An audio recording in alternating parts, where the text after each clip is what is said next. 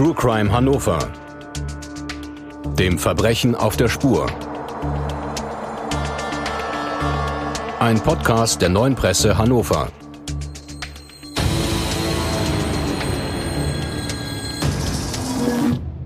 Dieser Podcast wird freundlich unterstützt von visit-hannover.com. Hallo liebe Zuhörerinnen und Zuhörer und herzlich willkommen zu einer neuen Folge von Trugheim Hannover, dem Verbrechen auf der Spur. Hier berichten Journalistinnen und Journalisten der neuen Presse über spannende Kriminalfälle, die sie begleitet haben, während der Ermittlungen, als Reporter oder Reporterin aus dem Gerichtssaal und auch darüber hinaus. Heute bei uns im Podcaststudio ist Christian Lohmuth. Bei der neuen Presse berichtest du über Kriminalfälle. Herzlich willkommen. Dankeschön. Hallo. Ebenso begrüße ich Katrin Körber von der Verbraucherzentrale Niedersachsen. Herzlich willkommen. Hallo. Gemeinsam wollen wir heute über kriminelle Banden sprechen, die sich per Telefon oder online als Angehörige ausgeben und damit wohlmeinende Menschen nicht nur um ihr Geld bringen. Hören wir uns einmal das Protokoll eines Betrugsfalles an. Eine Frage der Identität. Der Fall der WhatsApp-Betrüger. An einem Donnerstag um 8.22 Uhr erhielt ich eine WhatsApp-Nachricht von einer mir fremden Nummer, die angeblich von meiner Tochter kam ob ich 1.832,49 Euro und 2.348,38 Euro überweisen könne. Sie sei im Urlaub, habe Rechnungen vergessen. Das Geld müsse jetzt ganz schnell überwiesen werden.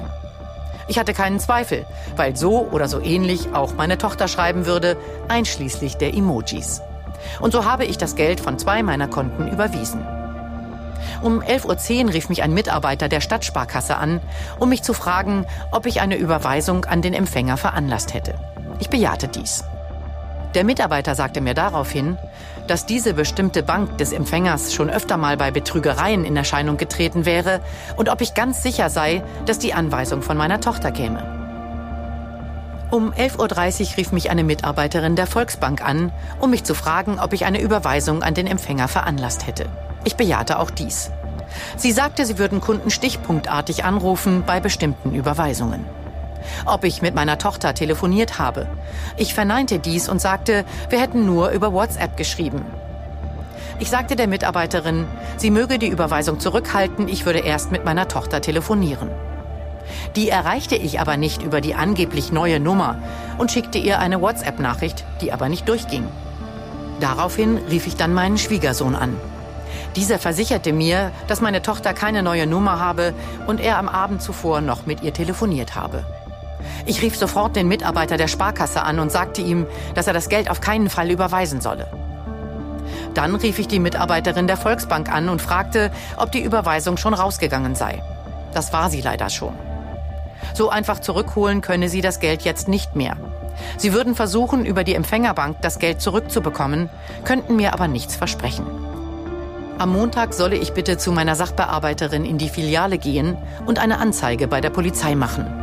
Ich rief sofort in der Polizeistelle an, wo mir gesagt wurde, persönlich würden zurzeit keine Anzeigen aufgenommen und ich solle eine Online-Anzeige schreiben. Am Montagmorgen bin ich gleich zur Volksbank gegangen und habe mit einem Mitarbeiter gesprochen, der alles aufgenommen hat und mir sagte, ich müsse mich jetzt gedulden, es könne bis zu vier Wochen dauern, bis ich etwas hören würde. Nachdem ich erneut mit der Polizei gesprochen hatte und mitbekam, dass meine Anzeige von einer Dienststelle zur nächsten geschoben worden war und mir auch gesagt wurde, dass die Handynummer nicht relevant sei, habe ich den Spuk beendet und die Handynummer blockiert. Die Volksbank rief mich dann an, um mir zu sagen, dass die Bank N26 es bei der Überweisung abgelehnt hat, den Betrag zurückzuüberweisen. Ich solle doch selber mal dort anrufen. Ich habe mir die Nummer aus dem Internet gesucht und angerufen, aber nur eine automatische Ansage gehört. Telefonisch kann man bei der Bank niemanden erreichen, man muss eine Mail schreiben. Das habe ich getan. Doch bis heute ist nichts geschehen. Diese Bank ist nicht daran interessiert, einen Betrug aufzuklären.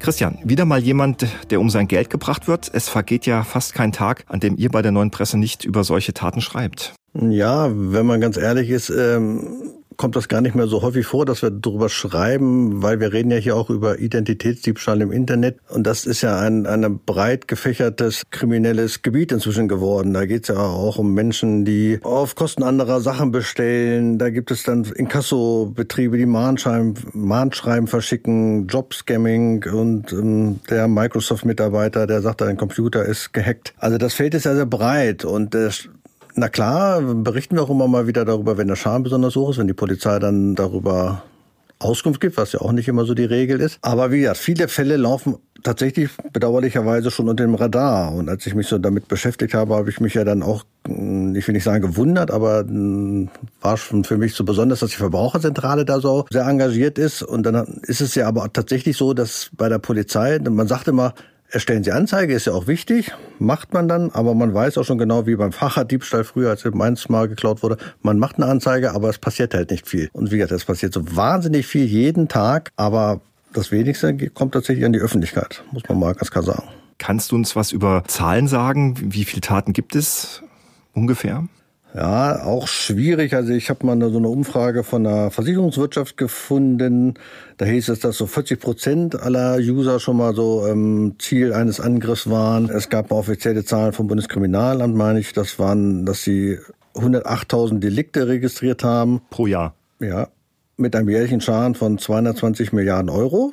220 Milliarden Euro. Eine sehr erkleckliche Summe und ich fürchte, all diese Zahlen kann man schon noch weiter nach oben schrauben, weil die Dunkelziffer wird sehr, sehr hoch sein. Kannst du uns sagen, wie gehen Täter vor? Naja, sie durchforschen das Internet, ähm, sie suchen sich Schwachstellen im, im Internet, also sozusagen man, also es ist ja jetzt jeder sozusagen schon im Netz unterwegs, hinterlässt seine Spuren und wenn man die nicht ähm, genügend sichert, dann fischen sie sozusagen dein Passwort ab und ja, wenn man da nicht aufpasst, dann knacken sie dein Konto und verkaufen unter deinem Namen ähm, Sachen oder, oder kaufen ein. Oder wie gesagt, bei dem WhatsApp-Betrug ist natürlich so, dass sie dann natürlich viel nach dem Zufallsprinzip einfach Nachrichten verschicken, ganz, ganz viele. Da sind wir dann tatsächlich wahrscheinlich auch bei kriminellen Banden. Das sind ja nicht mehr nur Banden, sondern auch viele Einzeltäter. Aber hier werden es wahrscheinlich bei den WhatsApp-Betrügern äh, kriminelle Banden sein, die wie gesagt wahnsinnig viel verschicken. Meine Frau hat jetzt neulich eine gekriegt, meine Mutter hat wieder neulich eine gekriegt. Und ähm, ja, viele klicken es weg, aber es reicht halt ein Bruchteil, dass sie darauf antworten und haben sie wieder eine Menge Geld gemacht, bedauerlicherweise. Du hast das gerade geschildert. Deine Mutter hat das gekriegt, Verwandte haben das gekriegt. Bist du selber schon mal Opfer oder reingezogen worden, diese Art von Verbrechen? Ich in der Tat noch nicht. Also ich habe noch keine WhatsApp-Nachricht gekriegt. Mein E-Mail-Konto ist, meine ich, Gott sei Dank auch noch nicht gehackt worden. Wobei ich auch zugeben muss, ich muss auch dringend mal wieder meine Passwörter ändern. Das, ähm, da bin ich auch sehr schluderig. Nein, aber ich, wie gesagt, noch nicht.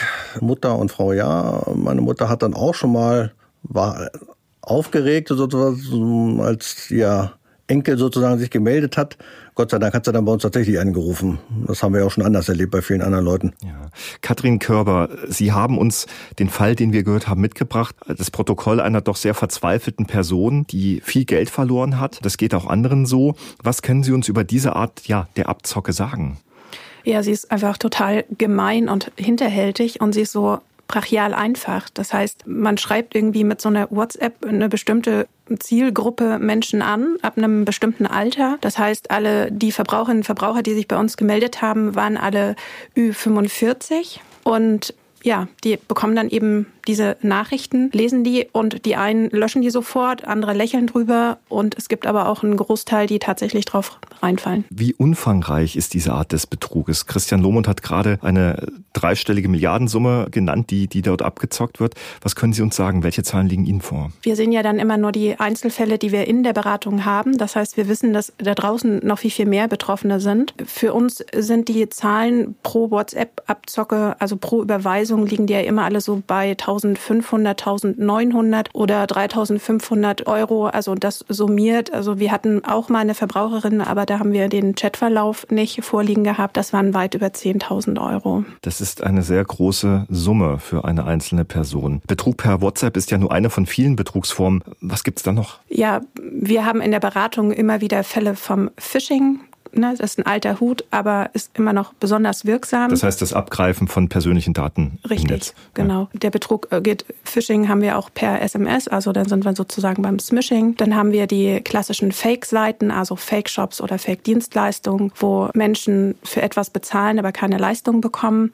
Das ist insofern perfide, weil in der Regel gebe ich ja meine personenbezogenen Daten preis und manche Fake-Shop-Seiten sind zum Beispiel nur darauf ausgerichtet, Kreditkartendaten zu bekommen oder aber sie liefern gleich erstmal noch einen Trojaner oder irgendein Virus mit. Das ist quasi dann häufig auch so ein Einfallstor für diese ganzen vermeintlichen Microsoft-Anrufe, diese Betrügereien, wo wir schon wieder den nächsten Fall da parallel zu haben. Oder wir haben den Bestellen auf fremden Namen, ne, wo auf meinen Namen etwas bestellt wird. Ich bekomme eine Rechnung und muss dann zusehen, wie ich diese Forderung plötzlich wieder äh, von mir schieben kann. Und das ist echt wirklich sehr, sehr aufwendig. Wir haben das sogenannte Job-Scamming, wo ich also vermeintlich einen Nebenjob erledige, umsetze und äh, vielleicht ein paar Apps teste und parallel dazu gleich noch zum Finanzagenten wäre. Und so gibt es wirklich eine Vielzahl von Problemen, die bei uns in der Beratung landen. Beim Phishing, wenn ich nochmal das einwerfen darf, muss man sagen, es ist ein alter Hut, aber die werden natürlich auch immer professioneller. Also wenn man sich mal so eine Phishing-Mail von irgendeiner Bank von vor vier Jahren anguckt, wo du denkst, hoho, die können ja doch nicht mal richtig Deutsch,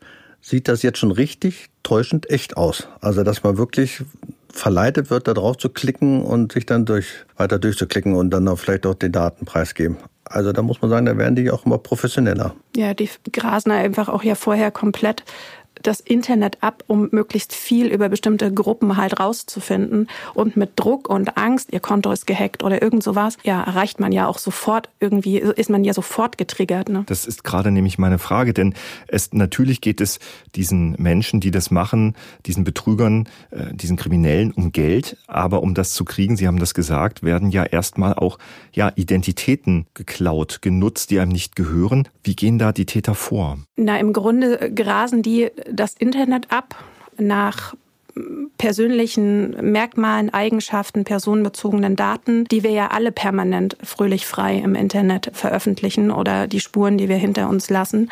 Und es gibt auch bestimmte Zielgruppen oder wir sagen auch immer dazu, es wird so eine Art Persona gebildet und so eine Person, die ich quasi zum Leben erwecke, die gibt es ja in der Realität auch. Also da gibt es ja verschiedene Zielgruppen, die ich dann mit dieser gebildeten Persona einfach direkt ansprechen kann, sprich eigentlich im Grunde aufs Kreuz legen kann. Können Sie da Beispiele nennen? Wie sieht sowas aus? Ja, da funktioniert das ganz wunderbar, wenn man sofort auf so einer emotionalen Ebene ist.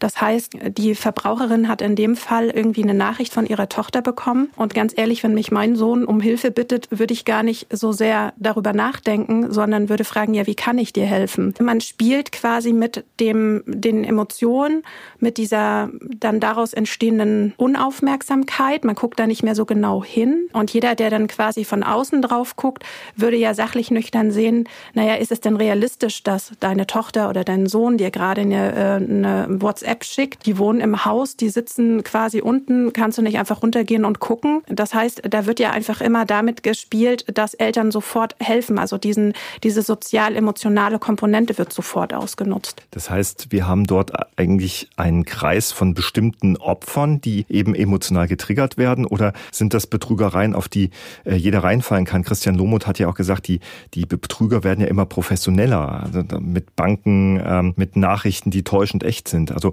äh, trifft diese Art des Betruges jeden? Ja, es gibt ja, dieses Sprichwort ist auf jeden Topf passt ein Deckel. Und tatsächlich gibt es für jede Internetfalle oder für alle Betrügereien dieser Erde gibt es Menschen, die da darauf reinfallen. Und da kann man jetzt gar nicht sagen, das ist diese jüngere Zielgruppe oder das sind die Seniorinnen und Senioren oder das ist sozusagen unser Mittelalter, ja, sondern die Maschen zielen im Grunde eher auf äh, Lebensumstände ab. Ne? Also bei einem Fake-Shop zum Beispiel kommt es darauf an, was saisonal oder regional jetzt vielleicht auch gerade nachgefragt wird. Das heißt, alle die, die ein bestimmtes Produkt wollen oder eine bestimmte Dienstleistung suchen, die werden da getroffen. Beim WhatsApp ist das so, dass da ganz gezielt Eltern angesprochen werden. Und die Eltern, die können dann halt eben zwischen 45 und halt aufwärts sein, können sie ja irgendwann mal die Großeltern sein. Das heißt, diese ganzen Maschen werden so weit gestreut, dass die, die sich angesprochen fühlen, tatsächlich auch angesprochen werden. Sozusagen die Vorstufe von den Schockanrufen, kann man sagen. Also das wäre dann mhm. so das Nächste, dass die Leute dann angerufen werden, was wir ja auch schon in unseren Podcast-Staffeln hier hatten. Christian, du hattest äh, das angesprochen, Schockanrufe sind ein Thema. Du hattest aber auch gesagt, dass die Täter immer professioneller werden. Was können Sie uns aus Ihrer Sicht, äh, aus Sicht der Verbraucherzentrale über Täter sagen? Was sind das für Menschen? Dahinter können wir ehrlich gesagt gar nicht so genau gucken. Was wir aber über die Jahre hinweg wirklich feststellen, das wird einfach immer perfider. Gerade weil immer mehr in, mit dieser emotionalen, sozialen Komponente auch gearbeitet wird und wir alle irgendwie ja einen blinden Fleck haben und wir in unserem Alltag, in unserem Lebensalltag ja auch immer wieder so einen blind, also diesen blinden Fleck haben und wir dadurch auch immer wieder getriggert werden. Und das ist halt, das nutzen die Täterinnen und Täter nochmal deutlich mehr aus, weil sie eben für bestimmte Gruppen von Menschen ganz viele Informationen sich aus dem Netz zusammensuchen. Kommen wir mal zu dem Fall, man ist geschädigt, man hat Geld überwiesen über eine Bank, dann hat man vielleicht immer die Vorstellung, ich rufe da an und kriege mein Geld zurück. Funktioniert das? Wie können sich Opfer wehren? Kriegen Opfer, Geschädigte dann einfach ihr Geld zurück? Oder ist man dann tatsächlich, es gibt dieses schöne deutsche Wort, der Gelackmeierte? Letzteres trifft fast immer zu. Das heißt, Überweisungen kann man nicht einfach so rückgängig machen. Das ist ein Riesenproblem. Und in der Regel sind das alles Echtzeitüberweisungen, die da stattfinden. Das sieht man auch in diesen ganzen WhatsApp-Verläufen, dass da immer gesagt, das ist eine Überweisung in Echtzeit. Das heißt, das Geld ist letzten Endes sofort von meinem Konto abgebucht ne, und begibt sich auf dem Weg zur Empfängerbank. Was wir da aber immer sagen, nichtsdestotrotz gibt es Fälle und die haben auch wir vorliegen und die, äh, da kriegen wir auch Rückmeldungen von den Banken. Es ist da so unendlich wichtig, dass die Ratsuchenden wirklich darauf reagieren und diesen Betrug und diese Überweisung auch bei dieser Empfängerbank anzeigen. Denn wenn es unglaublich viele Beschwerden zu diesem Bankkonto, zu dieser Bankverbindung bei der Bank X gibt, dann muss die reagieren. Wir hatten das ja in unserem vorliegenden Fall aber auch gehört, dass sich augenscheinlich Täter, besonders neue Banken, digitale Banken aussuchen, wo man das Gefühl hat, dass die Möglichkeit, dort überhaupt in Kontakt zu treten für Betroffene, sehr, sehr gering ist. Man hat das Gefühl, es geht nur über E-Mail, man kriegt keine Antwort, man kann sich an niemanden mehr wenden. Früher hatte man seinen eigenen Bankberater. Das scheint da heute nicht mehr zu sein. Sind da die Banken eventuell auch unwillig, etwas zurückzuzahlen? Sind Banken dann zum Beispiel auch ja, Erfüllungsgehilfen? Hört sich jetzt sehr hart an von solchen Tätern? Oder nutzen Täter auch das ganz perfide aus, weil sie wissen, dass vielleicht im Digitalen auch da gewisse Räume sind, wo die Justiz vielleicht gar nicht eingreifen greifen kann? Genau, die nutzen das aus tatsächlich. Wenn ich als Betrügerin wissen würde, ich kann das Geld einfach behalten und mir wird einfach gar nichts passieren, weil meine Bank weder mein Konto einfriert noch sonst irgendwas macht, kann ich ja einfach direkt darauf zugreifen und ich habe ja das Wertvollste dann schon für mich. Also mein Ergebnis ist ja schon erreicht. Ich habe ja das Geld auf meinem Konto und ja, ich würde mir wünschen, dass auch online Banken oder digitale Banken da kooperativer wären. Wir erleben das aber tatsächlich mit anderen Banken, dass die häufig sehr kooperativ sind. Und was wir häufig von Ratsuchenden hören, dass die eigene Hausbank tatsächlich dann die Ratsuchenden nochmal informiert und sagt, sind sie sich sicher, dass sie diesen Betrag X jetzt da wirklich auch nochmal hin überweisen wollen? Das heißt, die sind mittlerweile auch sehr sensibilisiert und nehmen zum Teil auch Kontakt mit den Empfänger Banken dann auf. Und wir raten ganz ehrlich auch immer wieder die BaFin, also die äh, Aufsicht für äh, Banken und Finanzdienste, damit ins Boot zu holen. Und es gibt auch durchaus ein Einschreiten dann von der BaFin, dass die dann äh, gewisse Banken dann mal besuchen und beaufsichtigen. Und da sind wir doch auch schon wieder bei den Finanzagenten, kann man sagen. Ne? Das sind dann doch auch meistens so unbescholtene Bürger sozusagen, die das Konto unwissend eröffnen, wo dann das Geld dann hingewiesen wird. Die Betrüger das ja von da sich einfach wegnehmen. Und wenn das Konto dann halt gesperrt ist, suchen sich den nächsten arglose Finanzagenten. Können Sie uns das nochmal erklären, diese, diese Finanzagentenmasche, wie die funktioniert? Wenn ich Finanzagentin wäre, würde ich quasi ein Konto eröffnen auf meinen Namen und würde dieses Konto, diese Kontoverbindung dem Betrüger quasi in die Hände geben. Was sich, wenn ich darüber spreche, jetzt wo wahrscheinlich viele Hörerinnen und Hörer sagen, ja, wie doof kann man denn da sein?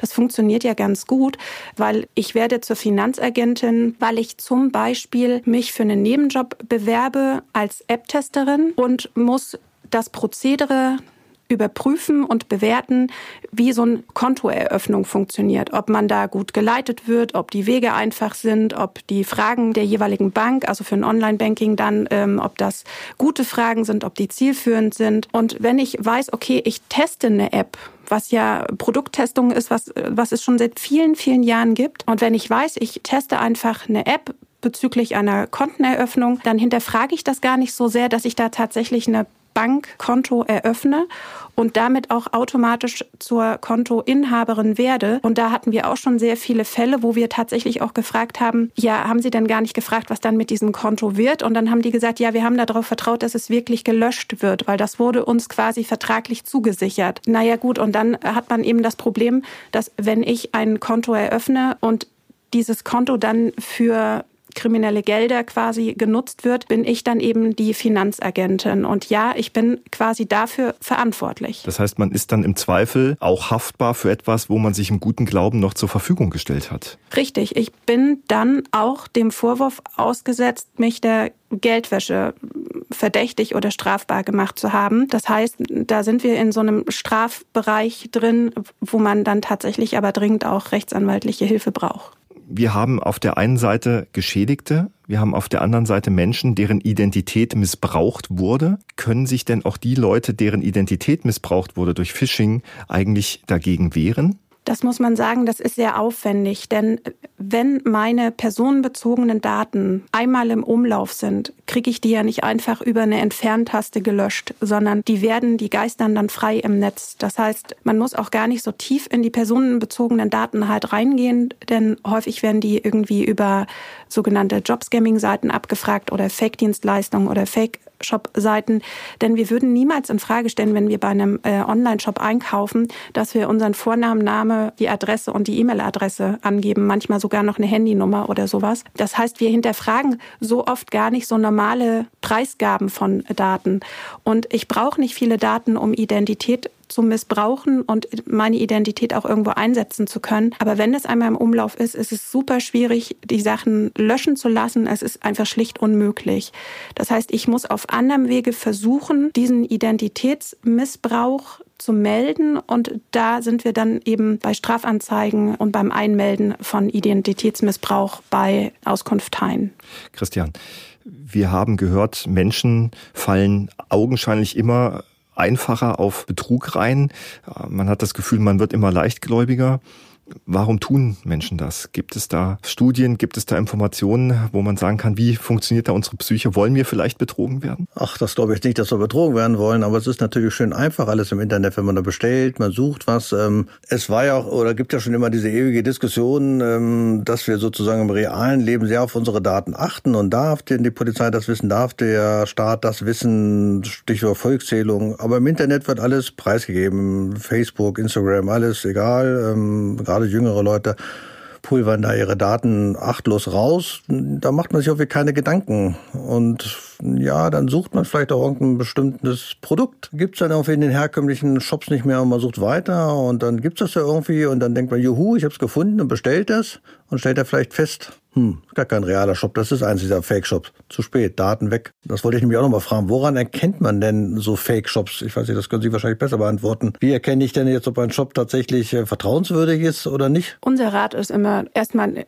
ins Impressum zu gucken. Und da muss ich sagen, das machen die jüngeren Menschen tatsächlich sehr, sehr häufig. Ist so meine Erfahrung aus der Arbeit mit Schulklassen und mit jungen Menschen. Aber nichtsdestotrotz, selbst wenn ich in den Kontakt oder in das Impressum gucke und schaue, mit wem habe ich es da zu tun, muss ich mittlerweile weiter gucken. Das heißt, es hilft mir leider überhaupt nicht, wenn dort irgendwie eine Firma benannt ist oder ein Einzelhandelskaufmann unter einer bestimmten Adresse. Das ist auch oft betrügerisch oder einfach von echten Shops kopiert. Das heißt, ich muss dann irgendwie ins Handelsregister gucken oder einfach mal einen Online-Kartensuchdienst bemühen, ob es dann wirklich unter der Adresse auch tatsächlich irgendwo einen Firmensitz gibt. Darüber hinaus äh, würde ich, bevor ich quasi in so einen Bestellprozess äh, gehe, auch immer ein bisschen oben auf die URL schauen. Das heißt, wir haben es ganz oft, dass Seiten gar nicht gesichert sind, also dieses HTTPS nicht haben. Das kann man sich heutzutage gar nicht vorstellen, aber in den letzten Wochen sind mehrere Seiten und mehrere Beschwerden zum Beispiel dazu bei uns reingekommen. Das heißt, wenn eine Seite nicht gesichert ist, verschwinde ich da am besten sofort wieder. Ich gucke gar nicht erst auf die Preise oder auf die tollen Produkte, sondern gehe da raus. Und ich brauche im Grunde nur mit zwei Sekunden, ähm, zwei Augenblicken quasi, sehe ich ja, ob so eine Seite gesichert ist oder nicht. Was auch noch ganz leicht geht, dass ich einfach gucke, naja, stimmt denn die URL zu diesen Produkten, die dort angeboten werden? Wir hatten jetzt einen Fake-Shop von Ferienwohnungen, also Ferienwohnungen und ein bestimmter Ort. Und auf dieser Seite wurden Outdoor-Klamotten angeboten. Das heißt, da ist so ein Bruch augenscheinlich. Das, aber da gucken auch die allerwenigsten drauf. Und selbst wenn ich dann in den Bestellprozess sozusagen einsteige und es bleibt dann plötzlich nur die Vorauskasse übrig, also Vorkasse, ja, dann wäre das gut, einfach auch da nochmal die Finger von zu lassen. Und selbst wenn dann noch andere Zahlungsdienstleister oder per Rechnung angeboten wird und dann aus technischen Umständen plötzlich irgendwie so ein Zahlungsdienst nicht funktioniert und ich werde automatisch, bleibt nur noch die Vorkasse. Auch da sollte ich stutzig werden und lieber verzichten, weil die Vorkasse, ne, wir hatten es schon gesagt, das Geld ist dann wirklich weg. Wenn ich irgendwas überweise, ist mein Geld weg. Oder auch vielleicht mal zu gucken, ist die E-Mail, die ich gekriegt habe, die jetzt vielleicht vermeintlich von einer Sparkasse kommt oder von der Post oder von irgendjemandem einfach mal anklicken, dann erscheint ja meistens dann auch irgendwelche ja, wirren Zahlen- und Buchstabenkombinationen, wo man dann auch weiß, das wird im Bestfall niemals von einer seriösen Stelle wie einer Sparkasse oder einer Post verschickt werden. Ja, das wichtig ist immer, das versuchen wir auch gerade den jüngeren Menschen und wiederum auch den älteren Menschen mit auf den Weg zu geben. Guckt, mit wem ihr es zu tun habt oder guckt, mit wem sie es zu tun haben. Das würden wir im analogen Leben sofort machen. Das heißt, ich begegne einer Person und ordne die irgendwie für mich sofort ein. Sympathisch, nicht sympathisch. Ich gehe durch die Hannover Innenstadt und sehe dort einen Laden und sehe, okay, da gibt es auch die Produkte. Ne? Da ist irgendwas. Und ich kann da quasi mit allen Sinnen arbeiten, wenn ich im analogen Leben bin. Im digitalen Bereich habe ich nicht so richtig alle Sinne. Das heißt, irgendwie, ich muss mich so ein bisschen eher auf harte Fakten verlassen. Und deswegen ist es das A und O, wirklich zu gucken, wer bist du, mit wem habe ich es zu tun und wie finde ich raus, ob du wirklich real und wirklich echt bist. Und das erfordert gerade in der heutigen Zeit tatsächlich dann noch mal ein bisschen Arbeit und Energie. Und wenn ich mir einfach auch viele Menschen angucke, ne, wir sind alle mit dem Smartphone gut unterwegs und wir haben auch gar nicht mehr diese großen Bildschirme, die nutzen wir vielleicht auf Arbeit oder abends dann oder irgendwas äh, zum Zocken oder aber so tagsüber bin ich mit dem Smartphone unterwegs und wir regeln da so viel drüber und dieser Bildschirm ist so begrenzt. Das heißt, es ist auch so mühselig, ehrlich gesagt, alles in so Kleinstbuchstaben dann wahrzunehmen. Aber es ist so unerlässlich, das tatsächlich zu tun. Sie haben jetzt mehrere Red Flags genannt, äh, wie man äh, zumindest äh, mit einfachen Methoden schon mal eine Vorauswahl treffen kann. Ist das seriös? Ist das nicht seriös?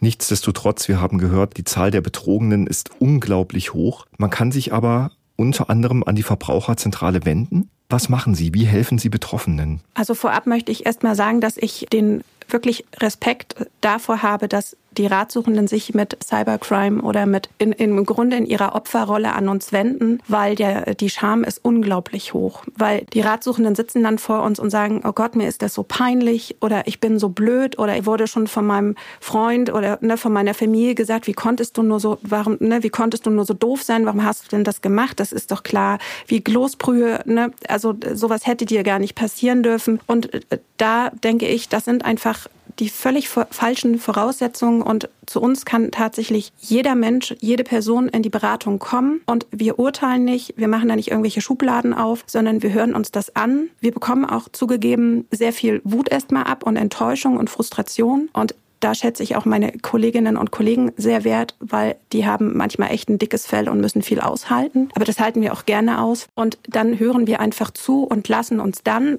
wenn Unterlagen da sind, wenn Sachverhalte da sind oder wie die Dame mit dem WhatsApp-Betrug, lassen uns Screenshots vorlegen und dann gucken wir uns das alles gemeinsam an und versuchen eine Lösung zu finden oder zumindest erstmal so eine Art Erste-Hilfe-Koffer oder so einen roten Faden zu erstellen, wie die Personen sich dann auch selbst helfen können. Weil das hatten Sie gesagt, wenn ich gegen Cybercrime vorgehen möchte, wenn ich selber Opfer geworden bin, dann ist es im Augenblick immer noch so, dass man sehr viel selbst tun muss. Sie hatten das gesagt, bis hin, man muss seine Banken informieren, man sollte unbedingt zur Polizei gehen, egal, Scham hin, Scham her. Man sollte dann aber auch der, die BaFin informieren. Das hört sich nach sehr, sehr viel Bürokratie an. Wie unterstützen Sie dort? Wir würden ja schon im Sachverhalt erkennen, muss jetzt die Bank informiert werden oder muss die Bank nicht informiert werden. Wir würden zum Beispiel auch irgendwie schon im Vorfeld abstecken, wäre das ein Fall für die BaFin oder nicht. Oder wir würden dann Fälle selber dort auch hinmelden, immer mit Einverständnis. Wir lassen die Ratsuchenden ja nicht alleine im Regen stehen, sondern wir überlegen, das ist jetzt Schritt eins, Schritt zwei, Schritt drei und manchmal wären es auch eben mehrere Schritte. Wir begleiten da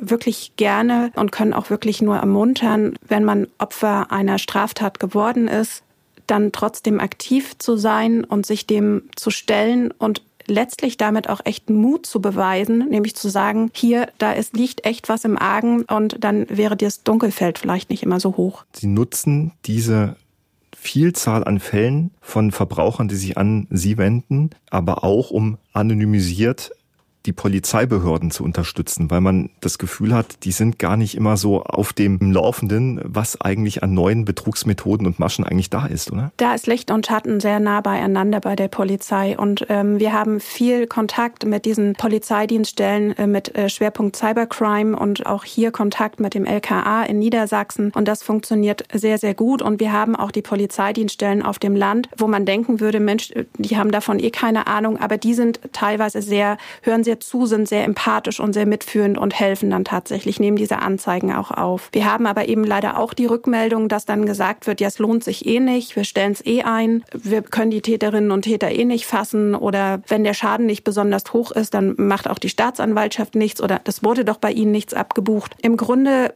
muss, glaube ich, aber den Polizei oder den Strafverfolgungsbehörden auch einfach klar sein, wenn die Identität missbraucht wird, es hat das natürlich eine strafrechtliche Komponente, aber sie hat auch eine zivilrechtliche Komponente. Und wir können nur dann mit Unternehmerinnen und Unternehmern und Auskunfteien zum Beispiel in Kontakt treten und kommunizieren und versuchen, diese Kuh vom Eis zu schieben, wenn eine Strafanzeige vorliegt. Das heißt, wenn dort klar ist, die Person XY hat diesen Vertrag nicht abgeschlossen, deren Identität wurde missbraucht, zieht die Inkassohunde bitte von den Leuten weg. Ihr braucht keinen Mannbescheid erlassen.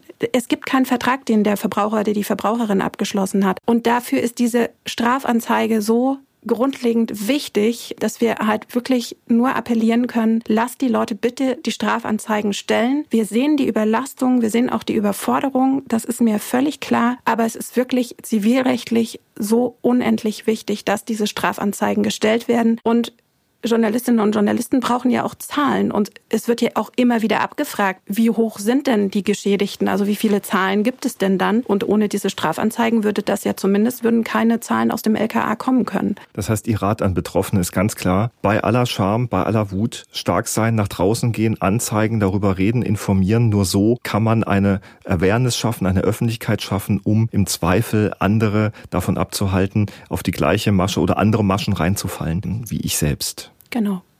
Christian, der Fall der WhatsApp-Betrüger ist ja nur einer von vielen Fällen und Methoden. Was müsste denn deiner Meinung geschehen, damit Menschen nicht immer wieder auf diese Täter reinfallen? Naja, vor allem Aufklärung, Aufklärung, Aufklärung.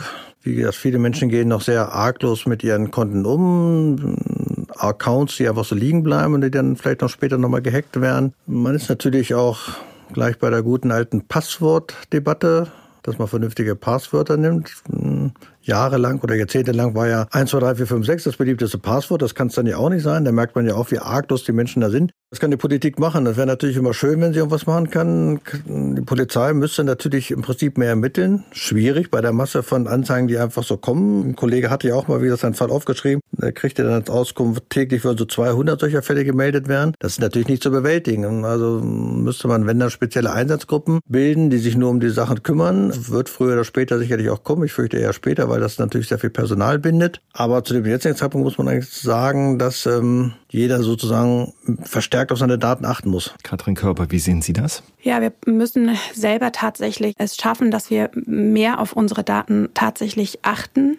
Das äh, fängt schon bei dem Thema Passwortsicherheit tatsächlich an und dass man einfach sich auch bewusst macht, nicht nur eine E-Mail-Adresse zu haben und ein Passwort für XY-Dienste. Wenn wir immer in Online-Vorträgen, in Schulklassen fragen, wissen Sie denn, wie viele Accounts Sie haben oder wie viele ihr habt, dann kommt immer ja so fünf, sechs und dann lassen wir die quasi mal so Listen schreiben und dann kommen häufig 40, 50 Accounts zusammen, was man einfach komplett vergessen hat, wo man gesagt hat, oh Gott, ja stimmt, stimmt, das gab es mal vor zwei Jahren. Da habe ich mich dort mal angemeldet. Das nutze ich seitdem gar nicht. Genau, dann das einfach löschen, weil das, was nicht mehr da ist, kann dann auch nicht mehr gehackt werden. Denn das Unternehmen gehackt werden, das ist ja auch nochmal irgendwie der Aspekt, den man auch nicht vergessen darf. Was ich mir wünschen würde, dass wenn so klar ist, dass es sich um betrügerische Seiten handelt, dass die einfach wirklich schnell abgeschaltet werden können. Also, dass man das melden kann einer Aufsichtsbehörde und oder einem Registrar und dass man dann sagt, hier, das ist nachweislich eine betrügerische Seite, nehmt die bitte vom Netz und zwar unter einer DE-Endung, unter einer .com-Endung, ist egal was, dass da nicht weiter irgendwelches Schindluder getrieben wird. Und wie ich gehört habe, vielleicht auch, dass man schon früh in Schulalter nämlich sensibilisieren sollte, aufklären sollte, digitale Bildung sozusagen. Auch das ist etwas, was ich Ihren Worten entnehme, wo wo sich die Verbraucherzentrale drum kümmert. Das heißt, sie gehen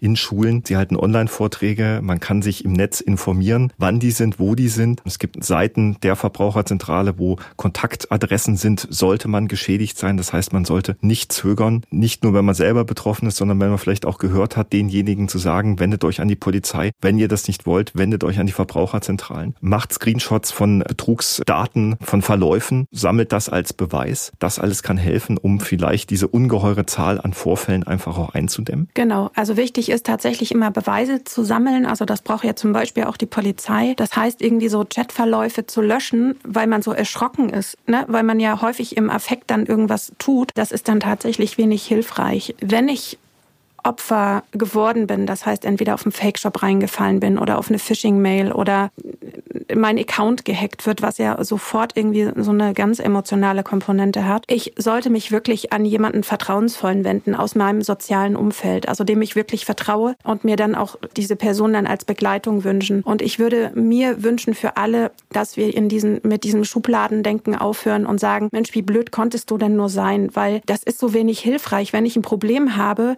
möchte möchte ich gerne, dass mir irgendjemand hilft, diesen roten Faden darin wieder ne, zu finden und mir da durchzuhelfen. Und selbst wenn ich für mich selbst feststellen kann, ja, mir wäre das nicht passiert, aber ich selbst habe auch persönlich einen blinden Fleck und in einer ganz ungünstigen Situation befürchte ich, würde man mich auch kriegen. Und deshalb diese Vorwürfe, diese Schuldzuweisung, dieses Belächeln oder auch die ganzen Kommentierungen in den Kommentaren, wenn sich dann wirklich Opfer vor die Kamera stellen oder vors Mikro setzen und so mutig sind, die Fälle zu präsentieren, informieren, zu erklären, zu sagen, was das mit denen gemacht hat, wie sie sich dabei gefühlt haben und dann in den Kommentaren zu lesen, ja, wie blöd warst du da eigentlich selbst dran schuld? Das finde ich ist einfach nicht wertschätzend und das, äh, die Opfer verdienen einfach einen wesentlich mehr respektvollen Umgang. Wir haben heute erneut viel über Taten und Täter gesprochen, über perfide Methoden. Sie hatten das angesprochen, gerade eben. Opfer sind Opfer und verdienen unser Mitgefühl. Wir haben jemanden gefragt, ob er bereit wäre zu sagen, wie sich es anfühlt, Opfer äh, zu sein. Und